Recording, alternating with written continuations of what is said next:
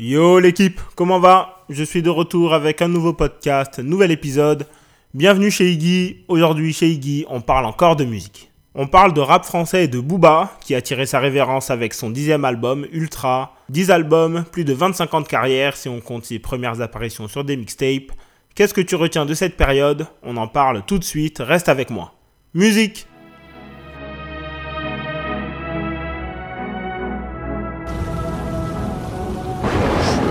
m'arrêter de parler d'eux, ils sont en dessous. Oh. Alors, venons-en à notre sujet du jour. Vendredi 5 mars, Booba a sorti son dixième album intitulé Ultra. C'est son dernier. B2O met ainsi un terme à sa carrière de rappeur. Ça veut pas dire qu'il arrête complètement la musique. Hein. Il a insisté sur le fait qu'il continuerait à produire. C'est pas exclu qu'il apparaisse sur des feats exceptionnellement. Il va peut-être même sortir des singles. Peut-être même qu'il reviendra sur sa décision dans quelques années. On verra. Mais, euh, mais pour l'instant, on le prend au mot. Cet ultra, moi je l'ai écouté évidemment. Euh, je vais pas te faire une critique, mais globalement je dirais que c'est un bon album. Pas le meilleur de Booba selon moi, mais euh, il y a de très bons morceaux dessus. Mon préféré c'est Ultra, la douzième track de l'opus. C'est le Booba que je kiffe. Le Booba qui rappe, qui kick, qui dénonce aussi entre deux phrases un peu trash. J'aime aussi beaucoup 5G, qui était un single sorti quelques mois avant.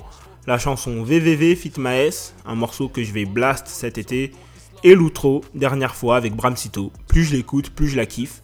Et je trouve que, je trouve que c'est un très bel adieu. Comme je l'ai expliqué plus tôt, pour moi, Ultra, c'est loin d'être le meilleur album de Booba.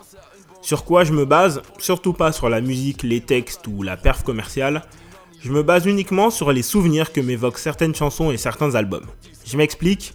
Il y a 7 ou 8 ans, peut-être même plus, ça me rajeunit pas, j'avais interviewé le great Talib Kweli pour Scuds, c'était le blog Culture Urbaine de 20 minutes pour qui j'écrivais. Et dans cette interview, Talib m'avait dit que souvent, la musique qu'on écoute durant notre adolescence reste celle qu'on considère comme la meilleure musique jamais créée. Pourquoi est-ce qu'il disait ça? À cause des souvenirs de l'adolescence qu'on associe à ces chansons. Tu sais, quand t'es ado, tu vis tes premiers vrais trucs. Tes premières soirées, tes premières conneries. C'est là que tu deviens un adulte, les premières vacances entre potes aussi, les premiers amours. Tu prends tes premières décisions de grand, ne serait-ce que pour euh, ton choix d'études, tu vois. Tous ces souvenirs, ils te marquent toute ta vie. Et par attachement, la musique que t'écoutais à cette période restera pour toi la meilleure musique jamais créée. C'est pas objectif du coup, hein, c'est euh, purement sentimental. Quand Talib Kweli m'avait demandé ce que j'écoutais quand j'étais ado, moi j'avais répondu Common, parce que j'écoutais énormément Common au lycée, et que ça me rappelait les fois où mes potes et moi on séché les cours au printemps pour aller se poser dans le parc juste à côté du lycée et écouter l'album B que je considère encore aujourd'hui comme euh, un des plus bels albums de rap US jamais sorti, de la poésie 5 étoiles. Tu vois comment j'en rajoute là? Ben voilà, c'est purement sentimental comme je te disais. J'ai repensé à ça en écoutant Ultra et en me disant que bah voilà, c'était euh, c'était le jubilé de Booba. Et du coup, si j'avais quelque chose à retenir de sa carrière, bah pour moi, ce serait l'album Panthéon. J'avais 13-14 ans quand il est sorti, j'étais au collège. C'est le, premier disque que j'ai acheté avec mon propre argent et, euh, on l'écoutait énormément en vacances. Donc euh, été 2014, je me souviens, j'étais parti avec des potes et l'assaut de mon quartier.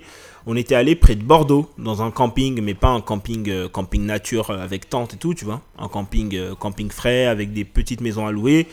On avait fait du rafting, du canyoning, du vélo, c'était c'était trop le feu.